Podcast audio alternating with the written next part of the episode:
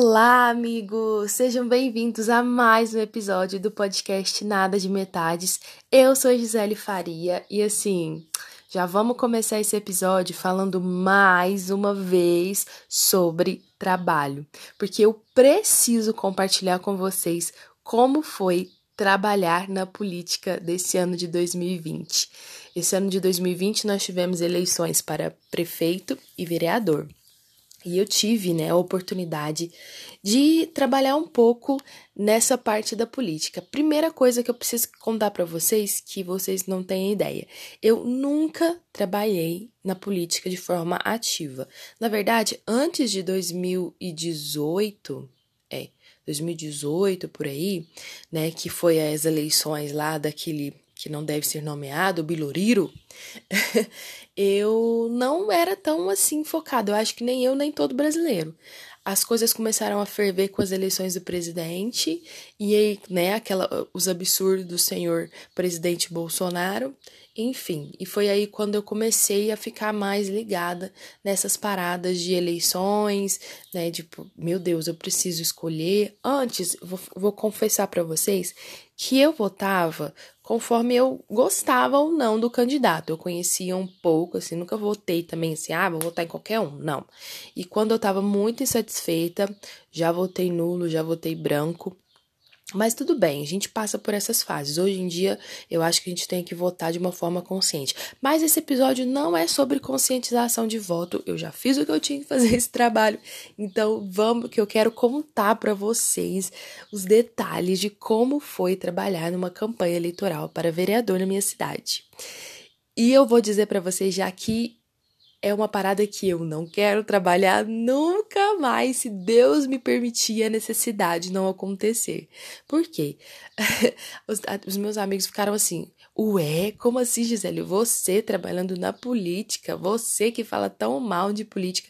Porque, assim, quem não sabe, gente, eu sou oposição ao governo atual e tô, assim, tendenciosa, muito tendenciosa mais à esquerda do que à direita. Na verdade, sim, né? Vamos lá.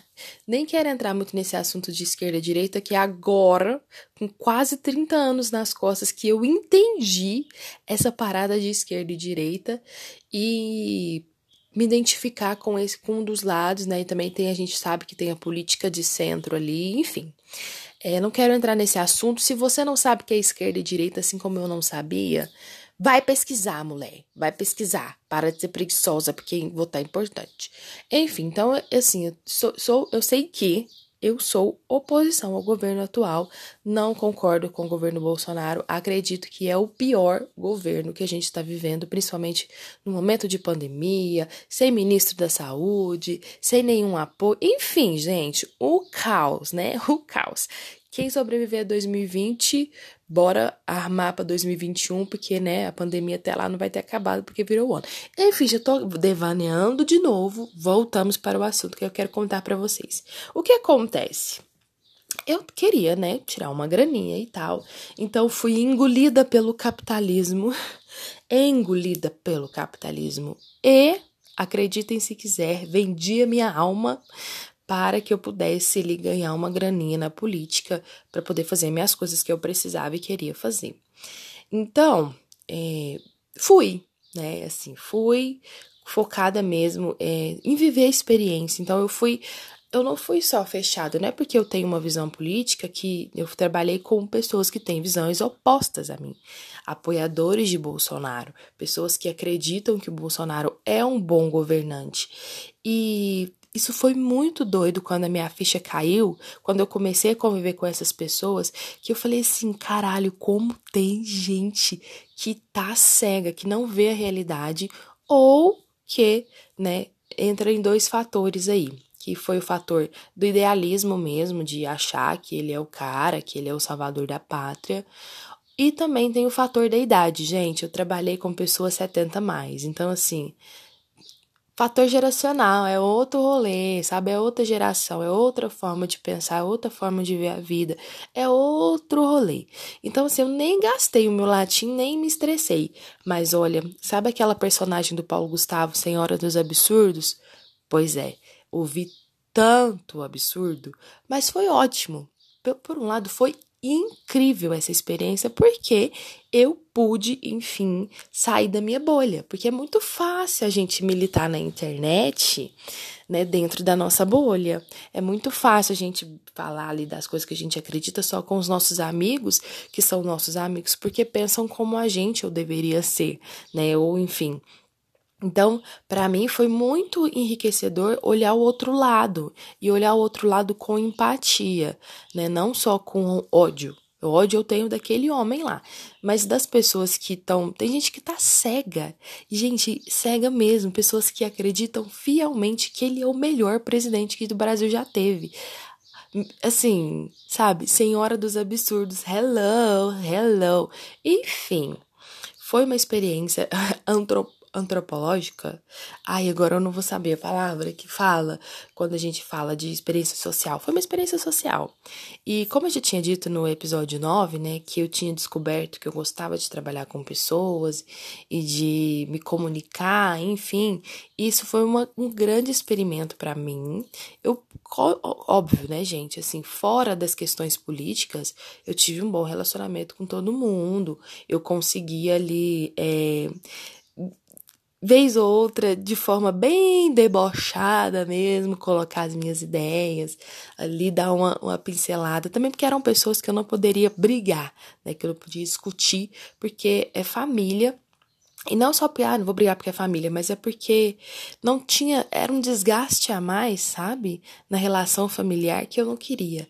E eu fui pela linha de, junto com meu pai, que é de debochar e rir e fazer, né, a graça ali, que foi muito melhor. Mas assim, a experiência de conviver com pessoas que pensam completamente diferente de mim, de ter ideologias diferentes de mim, a forma de pensar gente, nossa, enfim, foi muito, muito incrível essa experiência.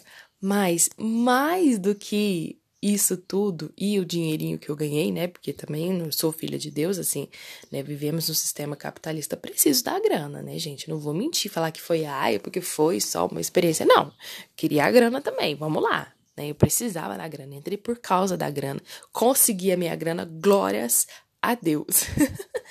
Enfim, bora lá. É, o que mais eu queria dizer é o seguinte: um, como eu trabalhei com pessoas, né, que eu não tinha tanto contato, e uma delas é a minha prima, né, na verdade ela é prima do meu pai, então eu não tive muito contato, assim, com elas, enfim, coisa de família, e comecei a ter. Ela é irmã dela. E eu, muito curiosa que sou, muito assim, querendo saber sobre a família, né, as histórias. Eu amo ouvir as histórias das pessoas contando e tal.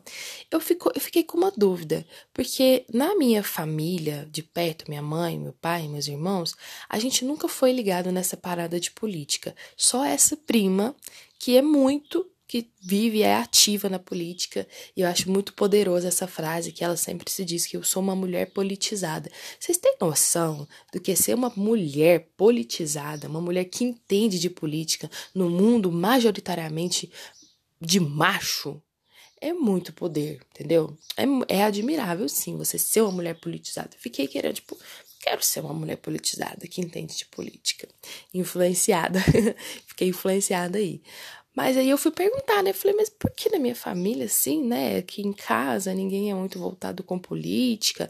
Da família da minha mãe, zero. E a família do meu pai. Chegamos na família do meu pai, chegamos ali no problema. Quando a gente se pergunta, quando a gente investiga, a gente conhece as coisas. E foi aí que eu comecei a perguntar. O meu pai, por exemplo, ele odeia política. Ele não mexe, ele não ajuda, ele não trabalha, ele odeia, odeia, odeia. E eu falei, de onde vem o ódio, né? Vamos pesquisar aí. Comecei a perguntar, né? Ai, que engraçado. Minha família ninguém é e tal. E aí, a, a prima, a irmã dessa prima veio contar para mim. Ela falou: Não, menina, deixa eu te contar. O seu avô era da política. O seu avô amava a política, tava no meio da política. Eu, oh, meu Deus, eu não tive muito contato com meu avô. Eu tive contato com ele quando eu era muito pequena, assim. Ele faleceu muito novo, então, né, eu não vi. Mas, assim, o que eu lembro do vô é que ele, ele, ele sempre andava arrumado. Nossa, ele sempre andava arrumado, ele sempre ia nos eventos, assim, tinha o evento da terceira idade na cidade que ele morava, ele ia, e ele já tirou foto, ele era bem chique, tá? Lembrando aqui, puxando a memória aqui, eu lembro do vô de um cara bem, um homem negro, tá? Um homem negro bem aciadinho, assim, bem arrumadão mesmo. Todo, todo, todo.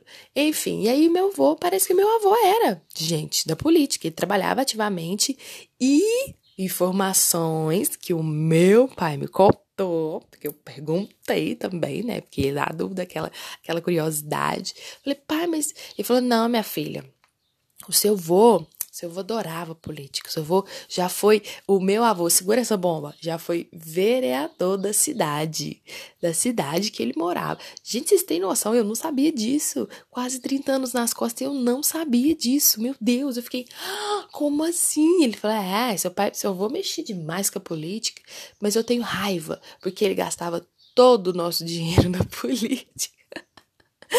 Ai, meu Deus, vô. Ai, que figura, gente, sério, que figura. Enfim, aí da família ficou só essa prima mesmo, que, né, muito ativa, vai nos partidos e trabalha e conhece. Conheci muita gente, muita gente. E assim, quero voltar aqui para dizer que posso dizer que eu sentei no bar. Eu espero que ela vença, né? Porque agora a gente está nas eleições e a candidata que a minha prima está apoiando, né, que é do part mesmo partido, tá aí na corrida para no segundo turno para ser a primeira prefeita mulher da cidade que eu moro. De, depois de 200 anos, ela vai ser a primeira mulher e assim, eu tô torcendo muito para que seja mesmo. Assim, é, gosto das ideias dela e eu quero dizer para todo mundo que eu sentei num bar e bebi cerveja com a primeira prefeita de, da minha cidade. Da, me respeita, amor. Quer dizer, não tem tanta coisa, né? Vamos lá, não, a gente não tem político de estimação. Mas eu quero contar essa história para os meus netos e falar assim: a, a mãe, a avó, enfim, não era muito ativa na política, mas conhecia muita coisa. E foi assim, no geralzão, foi uma grande experiência. Foi muito legal. Conheci um pouco da, da, da, história da minha família. Conheci um pouco das pessoas ali que eu estava um pouco mais afastada, né? Da família, que a gente se afasta mesmo, é normal. E entendi que a gente precisa sim, sabe, se politizar. Quanto mais a gente se politizar, mais consci conhecimento a gente adquire, mais consciência a gente tem aí para fazer boas decisões, dec é, decidir votar de uma forma certa. Então, assim, aprendi muito, né? E cuidado, tá? Agora vem aí o recado da Tia Gi. Cuidado com é, políticos de estimação. É, eu vi o mesmo fenômeno que acontecia com Lula, aconteceu, acontece até hoje com Bolsonaro. Então, cuidado, eles estão ali para nos servir, para servir ao povo. Então, não tem político de estimação, não tem político preferido. Cuidado, tá? Que a gente tende a cair a gostar muito demais dessas pessoas que estão ali para nos representar. Enfim, gente, essa foi a história. Ai, eu tô muito feliz de voltar a gravar esse podcast, assim.